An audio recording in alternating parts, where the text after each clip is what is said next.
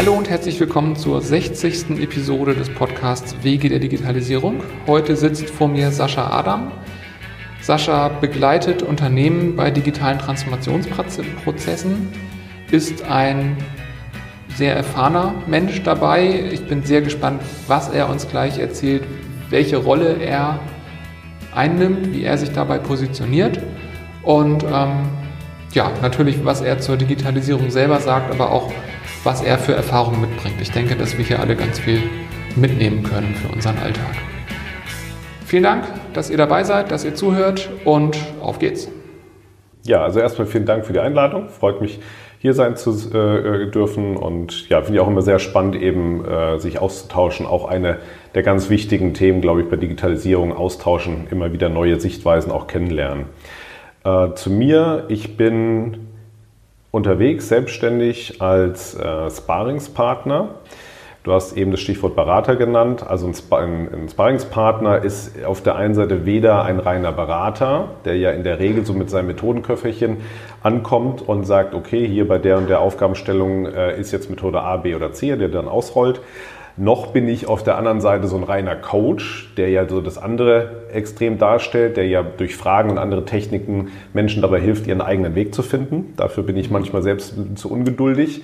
Äh, und ein Sparringspartner ist eigentlich genauso in der Mitte. Ne? Also der sowohl in so eine Beraterrolle schlüpft, aber auch eine Coachrolle. Und im Kern eigentlich ist es ähm, ist der Unterschied so eine Haltungsfrage. Ne? Also so als Sparringspartner gehst du so auf Augenhöhe rein, arbeitest mit den Menschen. Das ist auch ein ganz wichtiger, wichtiges Element. Äh, es geht ganz viel darum, mit den Menschen zu arbeiten, individuell zu schauen, was sind die, die Herausforderungen ähm, und dann einfach gemeinsam eben mit den äh, Führungskräften, mit den Menschen, mit den Teams ähm, Herausforderungen zu, zu lösen. Und Konkret ähm, äußert sich das darin, dass ich äh, eben als Projektleiter oder Product Owner in, in Projekten äh, mit integriert bin, aber eben oft in dieser Sparringspartnerrolle agiere und wirke. Und ja, thematisch ähm, habe ich so aus der Historie heraus äh, drei Themenfelder. Das eine ist äh, Commerce. Ich habe äh, zehn Jahre bei Otto gearbeitet mal.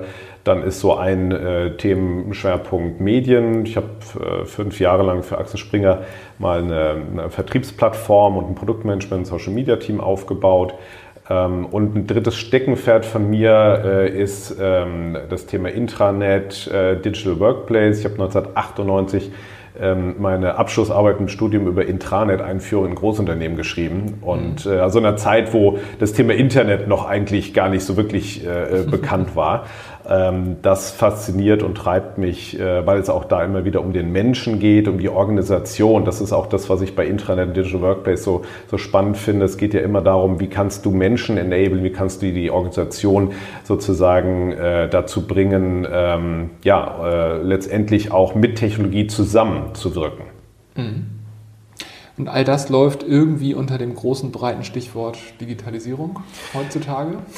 Äh, heutzutage, das ist ein, äh, ist ein ganz tolles Stichwort. Ähm, äh, also als ich mich dann jetzt das zweite Mal selbstständig gemacht habe, es war so 2014, da habe ich mir dann eben auch viele Gedanken gemacht, so, ne, wo kommst du eigentlich her, was ist so dein Kern, was ist dein Profil?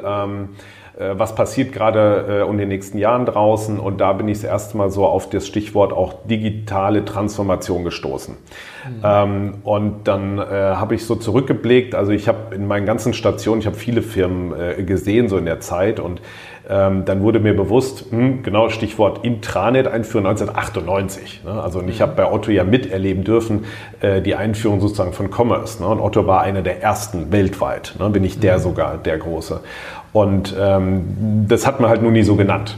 So, heute mhm. nennt man das irgendwie so. Ne? Ähm, aber ja, ähm, das äh, ist, genau, vieles wird heute unter Digitalisierung gepackt. Ja. Wenn, wenn du jetzt all diese Erfahrungen, also einerseits, was du gerade genannt hast, Otto, Axel Springer, aber auch jetzt deine äh, Kunden, denen du, denen du irgendwo einen Schritt weiter hilfst, wenn du das alles zusammennimmst, wie würdest du denn diesen großen Begriff der Digitalisierung beschreiben? Was steckt dahinter? Was ist, was ist Hype? Was ist real? Und was sind vielleicht auch einfach Probleme, die früher einfach nur einen anderen Titel hatten? Genau. Also für mich ist in den letzten Monaten eigentlich nochmal sehr, sehr deutlich geworden, dass äh, die Digitalisierung, äh, im Grunde äh, sprechen wir von drei Phasen. Also das erste ist so diese Digitalisierung, die hat aber schon so vor, die, vor 10, 15 Jahren eigentlich begonnen. Ne, da ging es dann um diese ganz Themen wie ah, große CRM-Systeme, ach hier brauchen wir SAP. Ne, es geht viel um um Automatisierung von Prozessen, ja, mit Hilfe von Standardsoftware, sage ich mal, ne, und mhm. Standardprozessen, ähm, einfach mit dem Ziel der, sagen wir, Effizienzsteigerung. Äh, da hat man aus meiner Betrachtung, ist jetzt ein bisschen, bisschen platt vielleicht formuliert, aber irgendwann hat man natürlich gemerkt, so, hm, naja, mit der Effizienz ist es so eine Sache, weil ich merke eigentlich, dass da ein Riesenboost an, an Aufgaben, an Trainings und so weiter entsteht, ähm, äh, weil ich auch nicht immer Prozesse in so Standards reinpressen kann. Also haben sich immer wieder dann auch äh, äh Workarounds äh, in, in der Praxis entwickelt ne, und solche Geschichten. Ähm, die nächste Phase, genauso seit fünf, sechs, sieben Jahren, ähm, ist ja so dieses Thema der digitalen Transformation. Ähm, und da fängt es jetzt schon an, wo ich heute sage, das ist Digitalisierung. Es geht nämlich, und ich habe jetzt vor ein paar Monaten eine eigene Veranstaltung gemacht, mit einigen Speakern auch, was ich so seit ein paar Jahren einmal im Jahr mache. Und äh, dieses Jahr hatte ich so das Metathema eben Transformation. Und ich glaube, dass viele Menschen und Firmen ähm, den Schwerpunkt immer noch zu sehr auf Digitalisierung ähm, wobei das natürlich richtig ist. Das ist eine Vorbedingung, um in die digitale Transformation zu gehen. Mhm. Ja, Transformation bedeutet, dass ich tatsächlich mein Denken ändere. Das hat was mit einem Paradigmenwechsel zu tun. Ja, Paradigmenwechsel ähm, ist eines der, der zentralen ähm, Begriffe gewesen, die ich mir 2014, 15, wo ich gesagt habe, darauf läuft es eigentlich hinaus. Du musst, wir müssen heute ganz anders auf Dinge gucken und auf Lösungen, auch, auch auf die Herausforderungen, als wir das früher getan haben. Und wenn ich, wenn ich das verstanden habe, was die Transformation bedeutet, dann hat das mit dem Menschen zu tun. Ja, die, die, die, die, ne, wir, wir müssen in Geschäftsmodelle zum Beispiel, so ein schönes Beispiel. Ja, ich kann viele Schulungen machen, ne, was, äh, dass es heute Plattformökonomie gibt und dass es Abo-Modelle gibt und so weiter. Alles schön und gut. Ist auch wichtig. Aber ich, das, das Entscheidende in dieser Transformation, der wir jetzt sind, ist, das wirklich zu verinnerlichen. Also wirklich zu verinnerlichen, dass wir, dass wir da nicht an einzelnen Schrauben drehen, sondern dass das gesamte System sich sozusagen daran anpassen muss.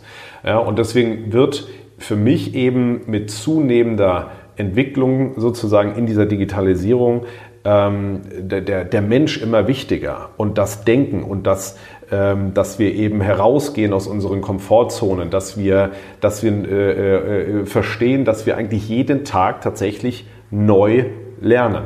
Das bedeutet auch viel, sein eigenes Ego zurückzunehmen. All diese Dinge, da gehört ganz, ganz viel dahinter, was äh, heutzutage, glaube ich, so mit, diesem, mit diesen Schlagworten Kulturwandel, New Work, ne, alles hat ja so mhm. seine Schlagworte gekriegt. Ähm, aber das ist so der gesamte Bogen aus meiner Sicht. Wenn wir jetzt in die nächste Stufe schon mal schauen, das ist nämlich die Autonomisierung. Ja, also im, im Zuge von, von äh, Machine Learning, KI, ähm, IoT und so weiter. Es wird ja alles immer noch schneller. Ja? Systeme werden immer mehr in der Lage sein, Dinge selbstständig autonom ähm, abwickeln zu können. Ne? Wir müssen hier nicht an den Terminator denken, ne? weil wir entscheiden ja, welche Prozesse wir durch Maschinen autonomisieren lassen wollen. Also da muss man auch mal ein bisschen die, die, den Puls ein bisschen runterfahren. Ne? Ähm, aber äh, natürlich ist es so, dass ähm, durch diese Autonomisierungsphase, die jetzt kommen wird, ähm, das wird nochmal ein erheblicher Einschnitt sein in der Art und Weise, wie wir mit, mit Maschinen interagieren, weil dort werden im Zuge von der Übernahme von Prozessen, von Algorithmen etc., werden, diese, werden ja diese Algorithmen Entscheidungen treffen. Und zwar Entscheidungen für Prozesse teilweise, für die wir verantwortlich sind. Ja, und von daher, und das bedeutet Vertrauen. Ja? Mhm. Und, und ich kann mit so einem Algorithmus Stand heute nicht wirklich kommunizieren. Also das sind dann schon die nächsten Stufen, wenn wir über Digitalisierung im weitesten Sinne sprechen, ne, wo, wir, wo, wo es noch, noch mal wichtiger wird, den Menschen nicht aus den Augen zu verlieren. Mhm. Also ich, finde das super spannend, dass, dass du bei beiden Punkten, bei dem zweiten und dem dritten ähm, gesagt hast, dass der Mensch wird immer wichtiger und es ist wichtig, den Menschen nicht aus den Augen zu verlieren, ähm, sehe ich ganz genauso. Und es steht so ein bisschen im Widerspruch zu diesem Bild in der Öffentlichkeit. Also wenn man an Digitalisierung denkt und äh, die Titel der Bildzeitung liest, dann steht da, wir werden alle unsere Arbeitsplätze verlieren, wir werden alle sterben. Genau. Ähm, interessanterweise, also das, was du jetzt gesagt hast, das ist in unterschiedlichsten anderen Interviews genauso durchgekommen, sei es ein äh, Herr Mergel, der eine Chemiefirma in vierter Generation führt, sei es das Archäologische Museum, das sagt, wir haben nur gewonnen, wir haben Arbeitsplätze geschaffen dadurch. Ich habe den Eindruck, in, also bei den Leuten, die sich damit jeden Tag beschäftigen und die, die Unternehmen helfen, diese Transformation durchzuführen, ist das ein Bild ein ganz anderes als in der Öffentlichkeit. Mhm. Ähm, für mich jetzt die Frage ähm, so ein bisschen, also ich finde das ganz schwer einzuschätzen, wie groß, mhm. wie groß ist dieses Thema wirklich. Mhm. Also auch Digitalisierung ist, äh, wenn man das Medienecho nimmt, ist das das größte Thema aller Zeiten. Aber gerade wenn man mit älteren Unternehmern redet, dann sagen die, ja, vor 20 Jahren gab es andere Buzzwords und die waren damals genauso groß. Mhm. Also ich glaube, das ist alles gar nicht so, so wild, wie es dargestellt wird. Gleichzeitig ähm, habe ich zum Beispiel auch mit äh, Lisa Rosa gesprochen, ähm, die das ganze Thema verantwortet im, für die Lehrerfortbildung, mhm. also Landesinstitut für Lehrerfortbildung. Und die hat gesagt, wir stecken gerade in einer Transformation des Leitmediums und das stellt alles in den Schatten, was je da war. Weil bisher das Leitmedium, also diese, diesen Leitmediumswechsel hatten wir dreimal bereits, mhm. als wir die Sprache erfunden haben, mhm. als wir die Schrift erfunden haben, als wir den Buchdruck erfunden mhm. haben. Jetzt haben wir das digitale Medium. Mhm. Und dass damit die ganze Art, dass uns, unser ganzes Schulwesen im Prinzip Leute heranzieht, äh, Sinn und Zweck der Schule ist es nicht, Leuten kritisches Denken beizubringen. Mhm. Aber um in der heutigen digitalisierten Arbeitswelt klarzukommen, ist man eben nicht mehr Aufgabenempfänger, der stumpf nach Prozess Richtig. Sachen abwickelt, sondern man muss kritisch denken können. Und da, da, ja, da bin ich jetzt tatsächlich nach diesen vielen Interviews so ein bisschen äh, zwiegespalten. Einerseits. Finde ich, es wird an so vielen Stellen nur mit Wasser gekocht und das ist einfach nur die nächste Technologie mhm. mhm. hatten wir immer schon solche Wechsel. Das ist alles eigentlich nicht weiter wild. Man muss den Ball mal ein bisschen flach halten. Mhm. Andererseits sehe ich schon, dass wir da Dinge verändern in einer Weise, wie sie sich bisher nie verändert haben. Genau. Jetzt bist du ja in, in den Unternehmen drin als Bearing-Partner und hilfst den äh, Unternehmen weiterzukommen. Wie siehst du das? Wo, wo stehen wir da? Wie groß ist das und wie viel ist Medienhype und wie viel ist real? Also ja, es ist natürlich so, dass es ein riesen Medienhype. Also ich nehme ich, ich nehm mal das Thema AI. Ich habe vor ein paar Wochen habe ich auf LinkedIn irgendein weiß gar nicht, das war irgend so, eine, so, ein, so ein, Koffer aus China, der äh, mit Hilfe einer Kamera äh, deine, deine Beine ähm, scannt, äh, sich merkt und dir hinterherfährt. Fand ich eine coole Idee, was ganz Simples. Ähm, und habe das mit dem Hashtag AI versehen. So. Und äh, dann kam also auch tatsächlich ein Kommentar, äh, ja, also was denn das jetzt mit AI zu tun hätte und so weiter. Und äh, das ist doch noch gar nicht intelligent. Intelligent wäre es doch, wenn dieser Koffer jetzt äh, äh vorweg fährt und mir den Weg zeigt und so weiter.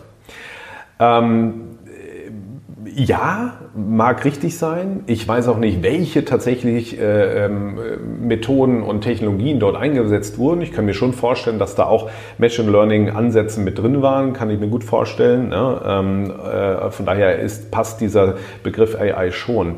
Und an der, was ich damit deutlich machen will, ist, ich persönlich benutze das auch, gerade bei diesem Schlagwort AI, weil solche Hypes auch dazu führen, dass sich Menschen mit einem Thema auseinandersetzen. Und das finde ich ist das Positive daran. Also, dass wir durch teilweise so eine Banalisierung und so ein, so ein auch, auch, dass das alles so riesig wird, diese Themen, ähm, äh, das hat so ein bisschen den Vorteil, dass wir, dass wir, das, dass Menschen in der Breite sich damit aus dem Anfang auseinanderzusetzen. Ähm,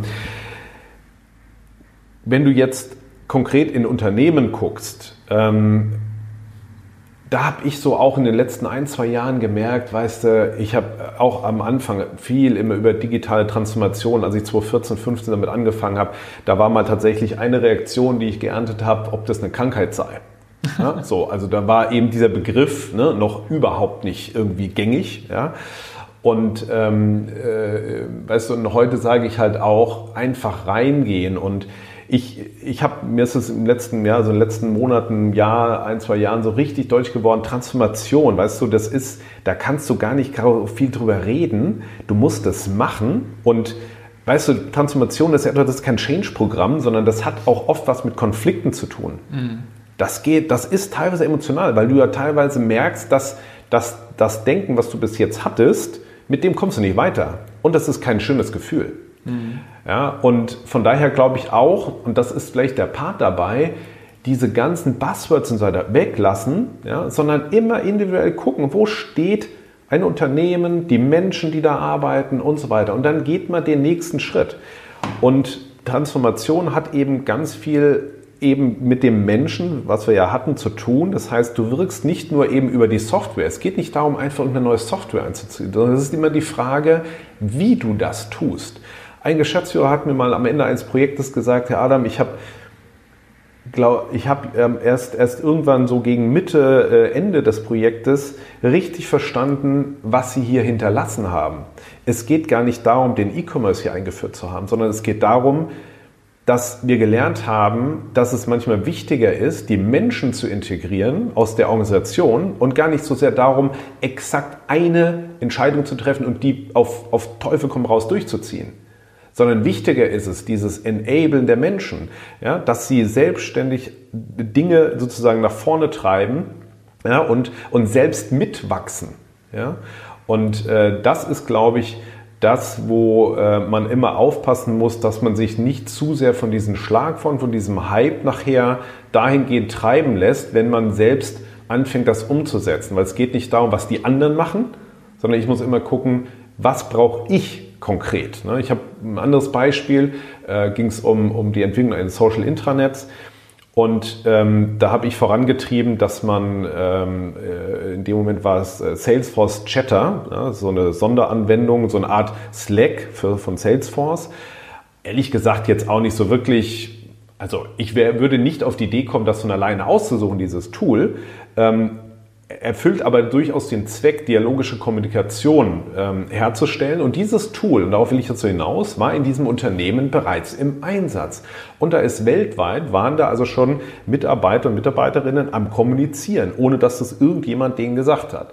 Mhm. So, und da wir darum reden, dialogische Kommunikation einzusetzen, auch Teil, als Teil eines Kulturwandels, war dann die logische Konsequenz, das entsprechend anzubinden und in dieses Intranet mit reinzubringen und nicht zu sagen, oh, das ist ja jetzt gar nicht gehypt und cool, alles muss ja jetzt Slack sein, weil alles redet nur noch von Slack. Darum geht es doch gar nicht. Du musst immer gucken, was will ich eigentlich erreichen und was finde ich vor Ort vor. Und das ist immer aus meiner Sicht wichtig. Mhm. Es kommt ja auch wirklich drauf an, wo die Leute stehen. Also das, das habe ich gerade aus dem Interview, ich habe äh, mit, mit jemandem von Dropbox von der Weile ein Interview geführt. Mhm. Das fand ich super spannend, weil die ja als Toolhersteller ganz genau wissen müssen, also die, die es ist ja eine Standardsoftware, wenn man es so nennen mhm. will, ähm, und trotzdem ist jedes Unternehmen da anders, wie ob Dropbox überhaupt einsetzbar ist und wenn ja, wie und so weiter. Und der hat auch gesagt, ja, die werden dann oft gerufen, wenn es eine gewisse Größe ist, ähm, dass die da irgendwo Support suchen. Mhm. Aber spätestens am zweiten Tag wird es zu einem Transformationsprojekt. Und die Software einzuführen ist halt Pillepalle genau. im Vergleich dazu, die Leute so mitzunehmen, dass die ihre Arbeitsweisen ändern, dass das akzeptiert wird. Er sagt, das, das geht immer bei der, bei der Führungsebene los. Genau, wenn, so wenn das so ist, dass da ähm, die Chefparkplätze auf einem eigenen Parkplatz abgegrenzt sind und die Leute unterschiedliche Eingänge haben und da an der Kleiderordnung der Rang abzulesen ist, dann wird da so ein Kollaborationstool wie Dropbox keine Chance haben. Genau, und das, also genau, äh, und, und also meine Erfahrung ist, wenn ich in diese Projekte reingehe, äh, nicht da fängt es an, sondern aus meiner Betrachtung, Perspektive, meistens fängt es dann an der obersten eben oft an zu haken.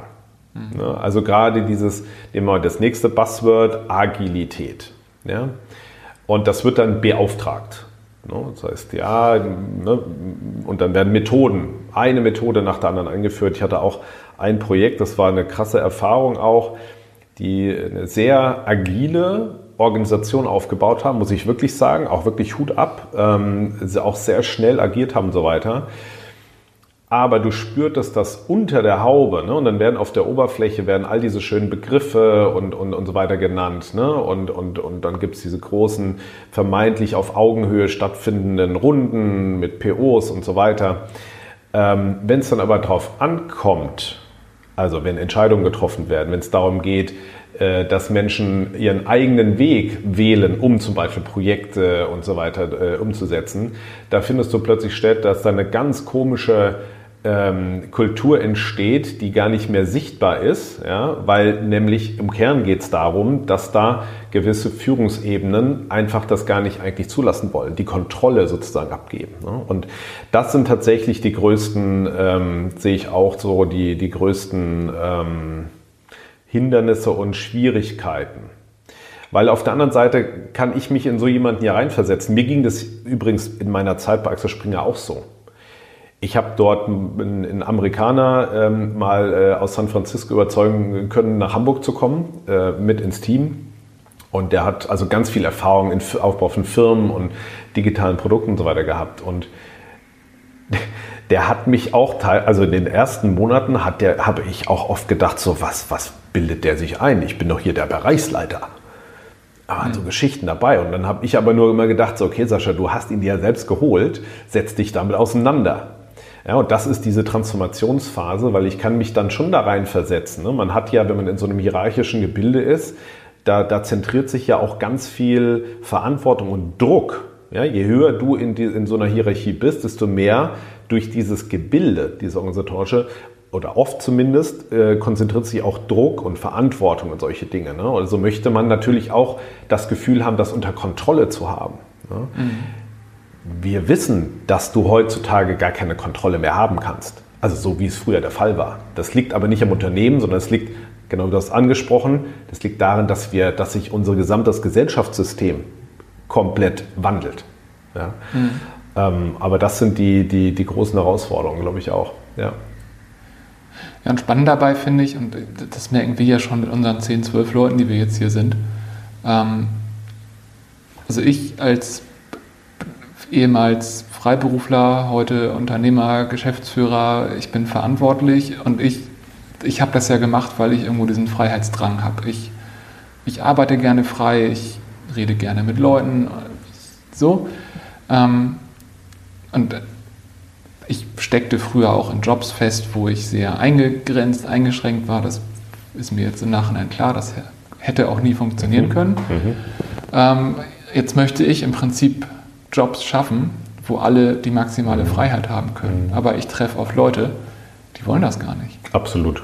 Und ähm, das finde ich da auch wieder spannend. Also auch wenn ich an unsere Kunden denke, denen wir ja auch irgendwo helfen, Transformationen zu durchlaufen, indem wir denen die passenden Softwarestücke bauen. Ähm, natürlich musst du die Leute mitnehmen und man kann nicht mehr wie in den 70ern äh, ein Leben lang auf einer Position festhängen und erwarten, das wird sich nie ändern. Aber trotzdem kann man ja auch nicht alle Leute beliebig befreien und beliebig enablen. Ähm, ja. Absolut, also absolut richtig. Also ich glaube, wir müssen, und das, das ist auch das, was ich man teilweise ein bisschen kritisch in diesem ganzen New Work-Diskussion äh, finde wir müssen, also das bedeutet nicht, dass wir, dass, also dass, dass grundsätzlich Strukturen falsch sind, dass grundsätzlich Hierarchien falsch sind. Ähm, äh, natürlich ist das oft auch wichtig. Die, die Frage ist, wie gehe ich als Mensch damit um? Und ich musste eben spontan an ein anderes Projekt denken, das ich hatte. Da habe ich über ein paar Monate ein, ein Team begleitet ähm, und auch entwickelt, ein E-Commerce-Team. Ähm, die wurden davor sehr ähm, relativ ähm, ähm, autokratisch, sage ich mal, geführt. Ja? Ähm, und da habe ich eben auch äh, das Team mit dabei äh, unterstützt, äh, die eben in so ein selbstorganisiertes Arbeiten reinzuführen. Und ähm, da habe ich auch die Erfahrung gemacht und wobei auch in meiner Springerzeit, ja, genau, Menschen, nicht jeder Mensch möchte diese Freiheit, weil die Frage ist ja, das ist ja philosophisch, also was ist eine Freiheit? Das definiert auch jeder anders für sich.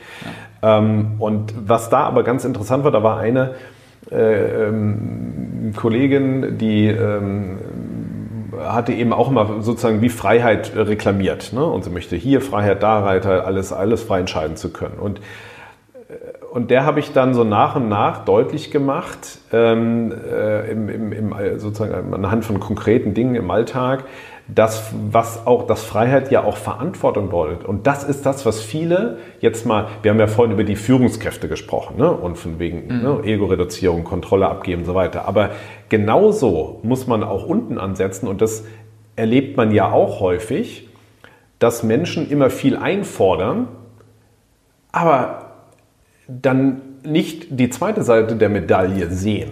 Ja, und mhm. das habe ich dort versucht mal deutlich zu machen. Wenn du Freiheit möchtest, bedeutet das aber auch Verantwortung.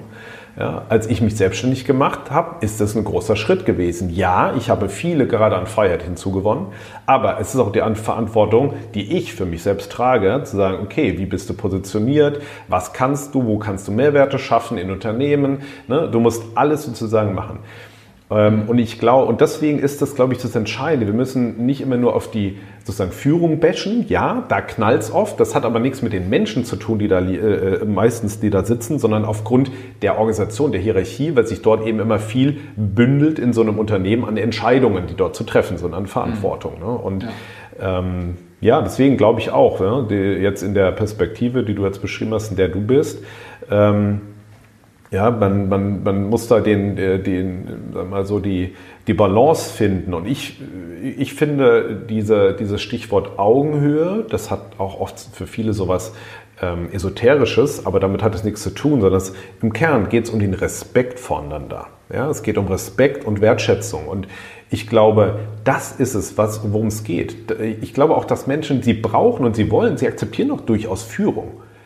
Nur Führung nicht aus Kraft seiner Position heraus, weil er nun mal jetzt Titel XY hat, sondern Kraft seiner Persönlichkeit, seiner Authentizität. Und es muss auch keiner, finde ich zumindest, ja, eine Führungskraft muss nicht zwingend ähm, wie so ein äh, äh, charismatischer Führer immer daherkommen.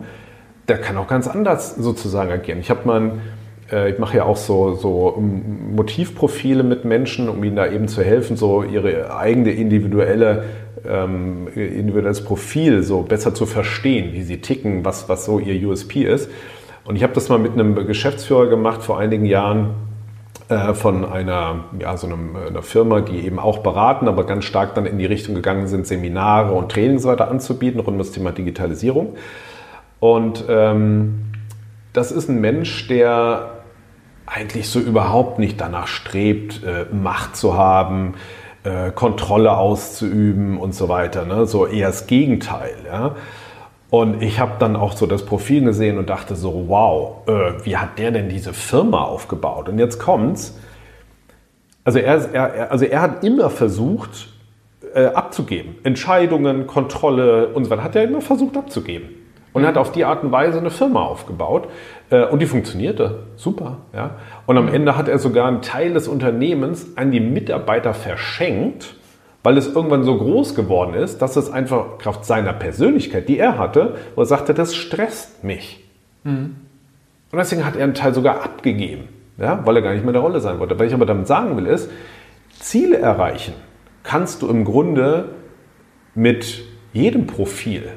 Wichtig ist, dass du selbst weißt, wer du bist, ja, dass du dazu stehst, dass du auch weißt, wo deine Herausforderungen liegen, ja, wo deine Stärken, aber auch deine Herausforderungen liegen. So, und wenn wir jetzt in so einen Team- und Führungskontext gucken, ist das eben genau das, glaube ich, worum es geht. Ja. Egal, ob du nun der Geschäftsführer bist oder Teammitglied oder wer auch immer, es geht darum, dass man mit Respekt und Wertschätzung miteinander redet ja, und das auch den anderen sozusagen so sein lässt, wie er ist. Ja. Und da gehören auch Konflikte dazu. Das ist zum Beispiel auch so ein mhm. anderes Ding. Konflikte gehören dazu. Die, wir müssen nur aus meiner Betrachtung mittlerweile früher Konflikte wahrnehmen und damit umgehen. Ne? Und da brauchen wir auch kein Shishi draus machen, da kann man auch Klartext miteinander reden. Ne? Aber das ist das, wo, wo, wo, was, wenn wir in Richtung äh, Transformation und, und Kultur und so weiter auch gucken, das ist das, was, glaube ich, mehr etabliert werden muss. Und das liegt wahrscheinlich einfach daran, dass es ist so, alles schneller wird. Unsere ja. Welt dreht sich jeden Tag ein bisschen schneller als gestern. Ja. Genau so ist es. Wenn, wenn wir all das mal so ein bisschen versuchen zusammenzubringen, das waren jetzt ganz viele ganz spannende Themen. Wenn du so an deine, deine aktuellen, vielleicht auch die letzten paar Kunden denkst, gibt es einen, gibt's einen roten Faden, wo du sagst, das sind so die Challenges, an denen heute sich Themen bündeln? Da ich relativ breite, also verschiedene Arten, ich bin ja nicht so arg gestreamlined, ähm, ich mache mal so verschiedene Arten von Projekten und meistens ist es so, es geht um die Transformation, aber das hat natürlich auch damit was zu tun, dass ich, ähm, also die Transformation des Denkens und wie man Projekte sozusagen angeht. Aber ich versuche mal das vielleicht doch zu greifen. Also, mh,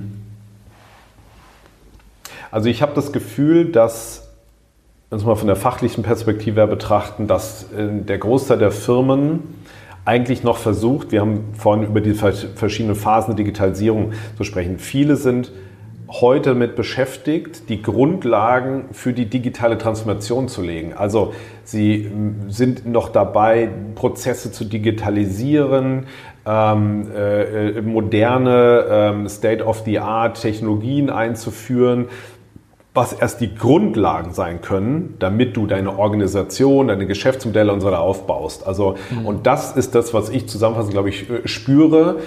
Dieses Bewusstsein ist da, und man versucht jetzt natürlich, was man teilweise über ein paar Jahre jetzt vielleicht nicht rechtzeitig angegangen ist, jetzt mit Hochdruck, mit Hochdruck irgendwie umzusetzen, was natürlich auch zu entsprechenden Reibungsverlusten auch teilweise führt oder auch gewissen äh, Fehlentscheidungen, weil man unter Druck und so weiter entscheidet. Ne? Aber das ist so im Großen und Ganzen, glaube ich, das, wie ich das momentan so versuchen würde zu, äh, zum Reißen. Mhm.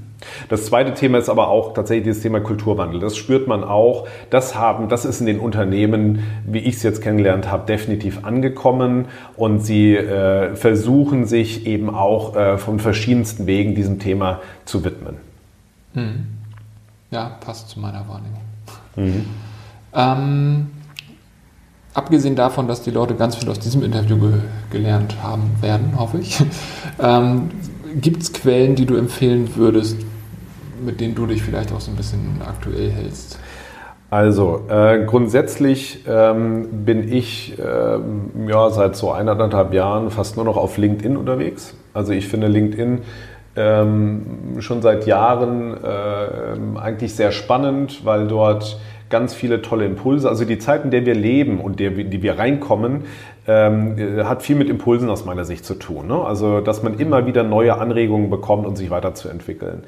Und ähm, das, da finde ich LinkedIn sehr gut, ähm, wobei das auch anfängt, so langsam ein bisschen mainstreamig zu werden. Aber wie gesagt, da finde ich, kann man immer mal reingucken ähm, und kriegt da ganz viel mit. Äh, grundsätzlich, was so das Thema Bücher angeht, ich gucke gerade mal, ach ja, was ich ganz spannend fand, äh, gerade wenn wir über das Thema äh, Transformation sprechen, ist äh, das Buch Hit Refresh von Satya Nadella. Mhm. Das ist so abgefahren, was diese Person, glaube ich, mit Microsoft geschafft hat. Das hätte ich, also ich hätte dort, hätte ich mal, hätte ich Haus und Hof, hätte ich es verloren. Weil äh, dass dieses Unternehmen, was sehr autokratisch geprägt war durch den Steve Ballmer, was viele, viele ähm, strategische Fehlentscheidungen getroffen hat, auch in der Execution, ähm, was kulturell äh, überhaupt nicht in die neue Zeit gepasst hat, dieser Mensch hat das in zwei Jahren geschafft. Man muss sich das mal reinziehen. Der hat einen Paradigmenwechsel. Das ist nämlich die, das Thema Haltung. Ähm, der hat äh, es geschafft, wirklich dieses Unternehmen, die Kultur in Richtung Cloud, in Richtung Öffnung zu führen. Man muss sich das reinnehmen. Microsoft hat dann irgendwann gesagt, okay, wir ähm, äh, äh stellen unsere Office-Software auf allen Endgeräten bereit. Na, uns muss doch nicht unsere Betriebssoftware. Das ist für ein Unternehmen, wenn man sich da, also wir als Kunde sagen, ja, ist doch logisch. Aber wenn du dich da in so eine Kultur reindenkst, das äh, hätte ich niemals für mich gehabt. Dieses Buch gibt auch ganz, ganz viel Aufschluss darüber, was Haltung, welche Rolle Haltung bei der Transformation betrifft. Okay, spannend. Das kannte ich noch nicht. Das mhm. Äh, werde ich, werde ich selbst auf jeden Fall lesen. Mhm. Okay, dann die klassische letzte Frage. Gibt es jemanden, die du gerne in einem späteren Interview hören würdest?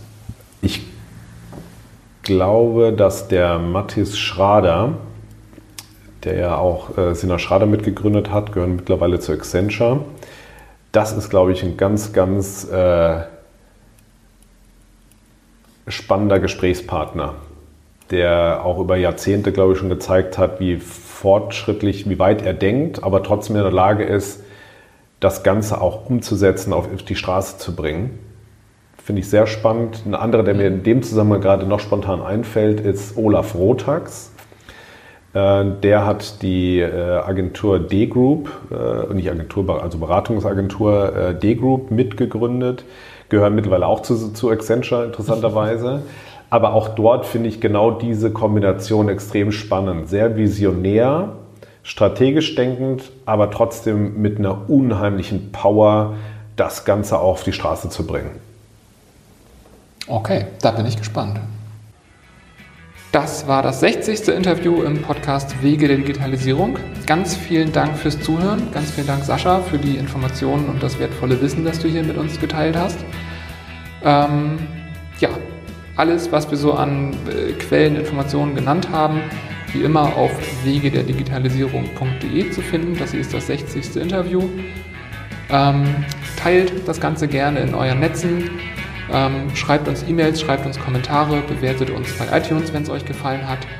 Vielen Dank fürs Zuhören und bis zum nächsten Mal.